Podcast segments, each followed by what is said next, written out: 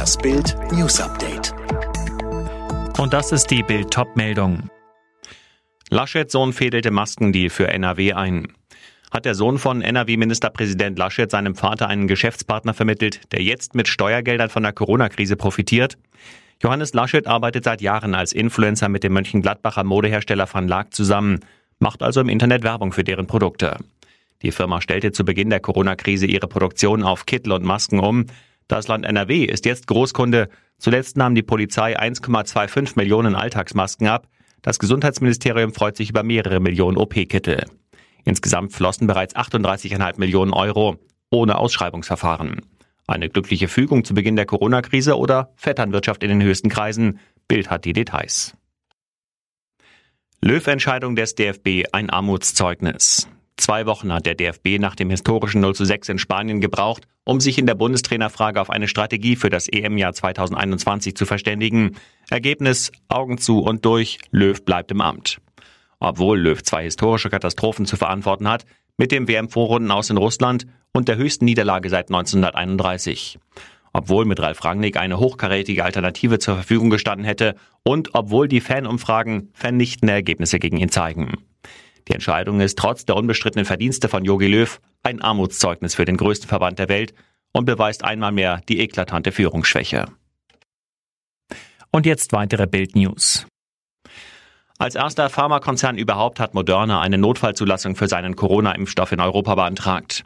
Der Impfstoff soll in über 94 Prozent der Fälle vor einer Corona-Erkrankung schützen.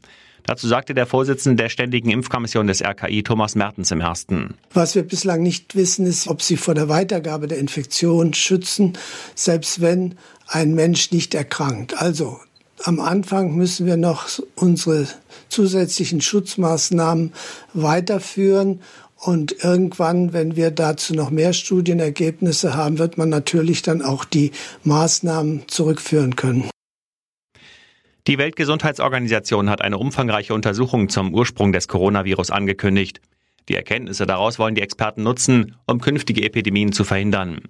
Ein internationales Forschungsteam soll dafür in die chinesische Stadt Wuhan geschickt werden, in der das Virus zuerst entdeckt wurde. Wann ist allerdings immer noch unklar. In der Türkei werden die Corona-Maßnahmen noch einmal verschärft. Seit heute gilt eine nächtliche Ausgangssperre im ganzen Land und ab dem Wochenende soll es dann auch Ausgangsbeschränkungen am Tag geben. Grund dafür ist, dass die Infektionszahlen trotz Teil-Lockdowns im November wieder angestiegen sind.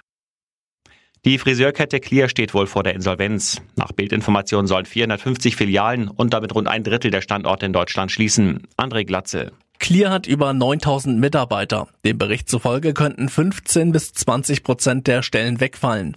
Heute entscheidet ein Gericht, ob das Insolvenzverfahren über die größte deutsche Friseurkette eröffnet wird.